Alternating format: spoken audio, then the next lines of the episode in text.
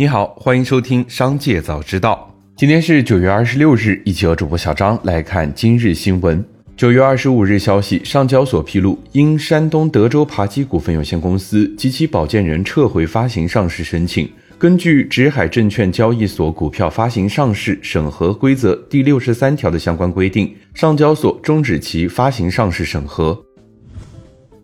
根据中国人民银行国家金融监督管理总局发布的通知。自二零二三年九月二十五日起，存量首套住房商业性个人住房贷款的借款人，可向承贷金融机构提出申请，新发放贷款置换存量首套住房商业性个人住房贷款。此次调整范围为首套住房贷款、二套转首套以及公积金组合贷款中的商业性个人住房贷款。目前，多家银行已经出台了实施细则，对常见性的问题进行了解答。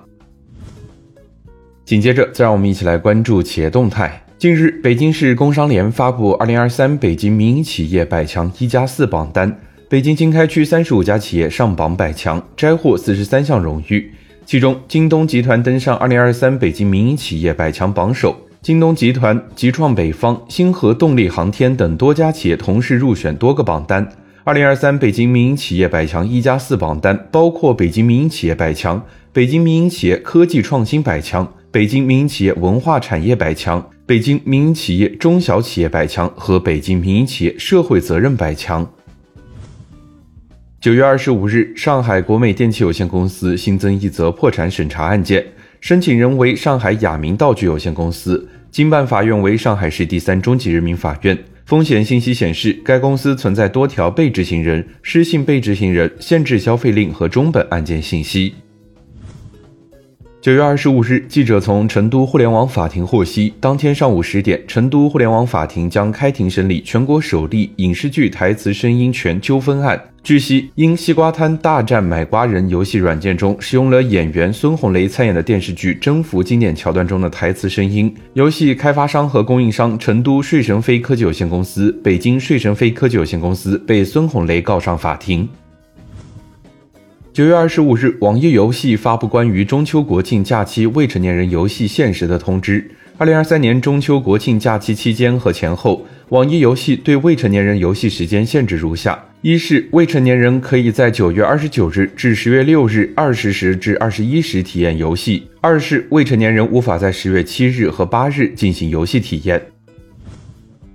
今年 iPhone 十五全系更换成了 Type C 接口，然而近日有博主实测发现，苹果无法用华为充电器充电。汇银科技以消费者身份咨询苹果客服，回应称可能与一些充电协议有关。对此，苹果客服表示，如果有相应的产品可以尝试一下，最好的话是建议使用官方数据线。如果使用其他数据线，可能会对电池造成一定的损伤。因为苹果充电百分之零至百分之八十是快速充电，百分之八十至百分之百是涓流充电。不同的机型充电特点是不一样的。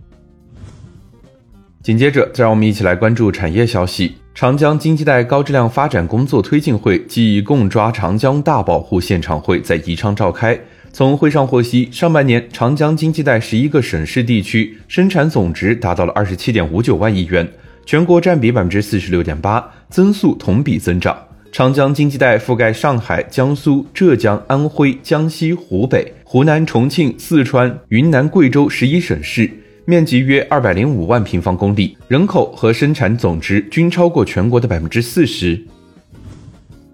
河南省政府下发措施，出台七个方面二十七条真金白银硬举措，旨在通过积极发挥财政金融作用，更好推动河南省重点产业链发展，在支持提质增效方面。对技术改造示范项目给予一定比例后的补助，最高不超过一千万元；对机器换人示范项目整机购置实际投资给予一定比例后补助，最高不超过五百万元。引导中小企业向专精特新发展，在小巨人称号有效期内，对企业投资给予一定比例后补助，最高不超过五百万元。